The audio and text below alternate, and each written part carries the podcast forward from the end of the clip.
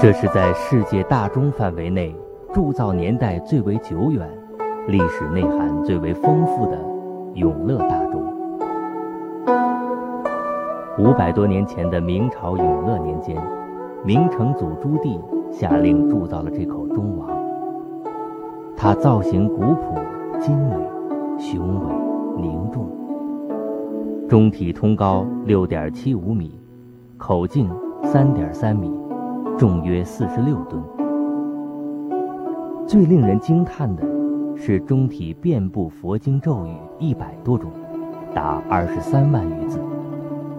到目前仍是世界铭文最多的大钟。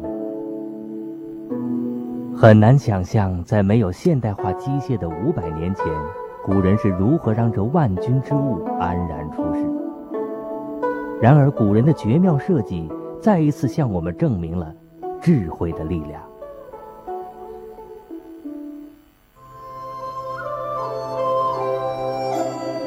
永乐大钟沿袭了我国三大传统铸造工艺之一的泥范法，具体说，是地坑造型表面陶范的泥范法。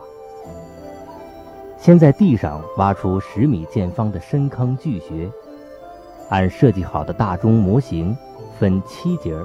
制出供铸造使用的外范，低温阴干，焙烧成陶。再根据钟体不同断面的半径和厚度，设计车刮板模，做出大钟的内范。然后就是关键的合范工艺。当七个陶制外圈依次对接，如七级浮图，浑然一体的大钟外范。就拼装成功了。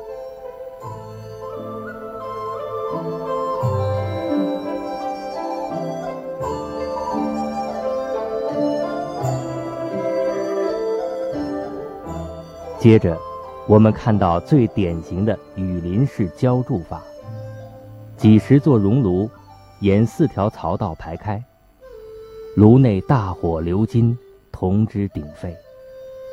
并处以内外模范，同时高温预热。当置满炉膛的万壶金汤香帅奔泻而出，从大钟顶部四个浇帽口一柱而下，这口万钧大钟便一气呵成。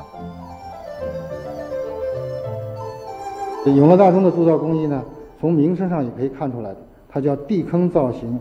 表面陶范的泥范法，它用的是车板造型，没有用实体模。一般来说，要铸造一个东西，一定要先做一个实体模，而不用这个实体模的工艺，也叫无模铸造的话，显然它省时省力，很经济，而且又铸造精度又非常高。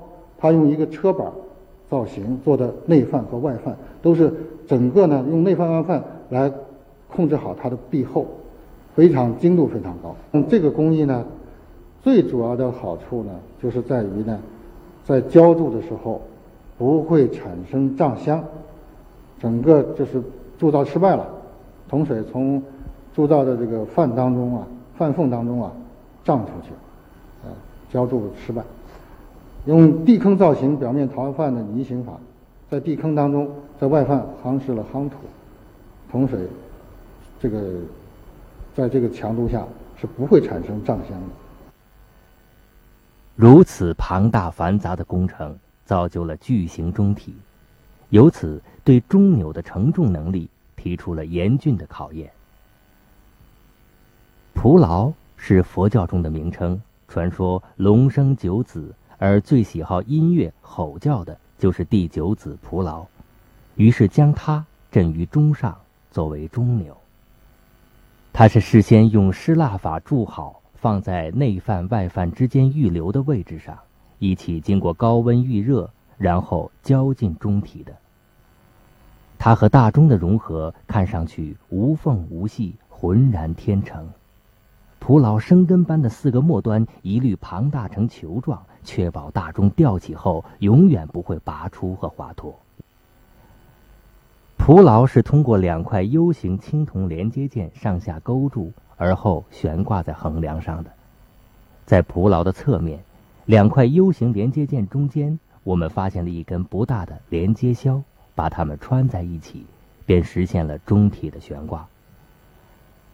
可以看出，这个连接销承受了巨大的剪应力，但它的横断面只有六点五厘米，高十四点二厘米，与巨大的中体形成鲜明的对比。这样小小一根连接销。果真能承受中体四十六吨的重量吗？这是一个计算剪应力的公式，经过推算，这根连接销的断面平均剪应力为每平方毫米二点四四千克。什么材料可以承受这个强度呢？用一块吸铁石来做个实验，在连接销旁边的蒲牢上，吸铁石毫无吸附力，这说明青铜制的蒲牢没有加入铁的成分。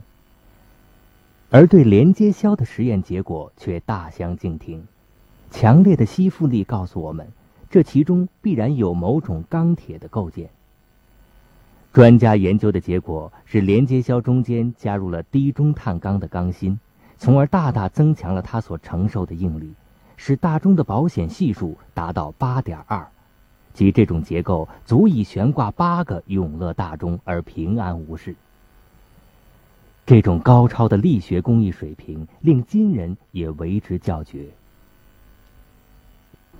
这个钢筋呢，我们看到的，呃，现在的建筑上，啊，结构设计上，很多都应用了这钢筋的，就在水泥材料里加钢筋，在其他一些材料里边，比如说铜包钢啊，都用了这个工艺。我们在感叹大钟精美绝伦的同时，不禁对它身后神秘而多事的明朝产生了浓厚的兴趣。从这个科学技术上说呢，我们国家已经有五千多年的历史啊。铸钟技术而言呢，也是非常源远流长了。如果从陶陵算起，到现在五六千年；从这个战国编钟算起，现在也有两三千年啊。这个铸钟技术是很精湛的。啊，明朝的能工巧匠啊，在这个大明王朝建立以后，废除了这个民族压迫政策以后，使他们的生产积极性、他们的聪明才智得到了充分的发挥啊。同时呢，他们继承了我国传统的铸钟工艺，啊，把它发扬光大，从而呢，才能够把这这口钟铸造出来啊。永乐大钟，一四二零年从铸钟厂竣工后。首先运到汉京厂，万历年间移至万寿寺，清乾隆年间又搬迁到大钟寺。那么旅途转折的过程中是如何将大钟平安转移的呢？聪明的古人采取了滚杠的办法来减少钟体与地面之间的摩擦。具体来说，先将滚杠铺设在转移的路面上。然后将载有大钟的木板置于其上，人力拉动绳索，木板就在滚杠上徐徐前进。把后面的滚杠不断地抽出，放在前面的路上，大钟便一步步向目的地靠近。在目的地，预先造好的木梁架被放在长长的土坡尽头，待到大钟运抵后，将它吊装起来，最后挖掉钟体下面的土，搬迁。就大功告成。曾几何时，驾驭永乐大钟的封建帝王们早已化为乌有，留下的却是这声名远扬的国之瑰宝——永乐大钟。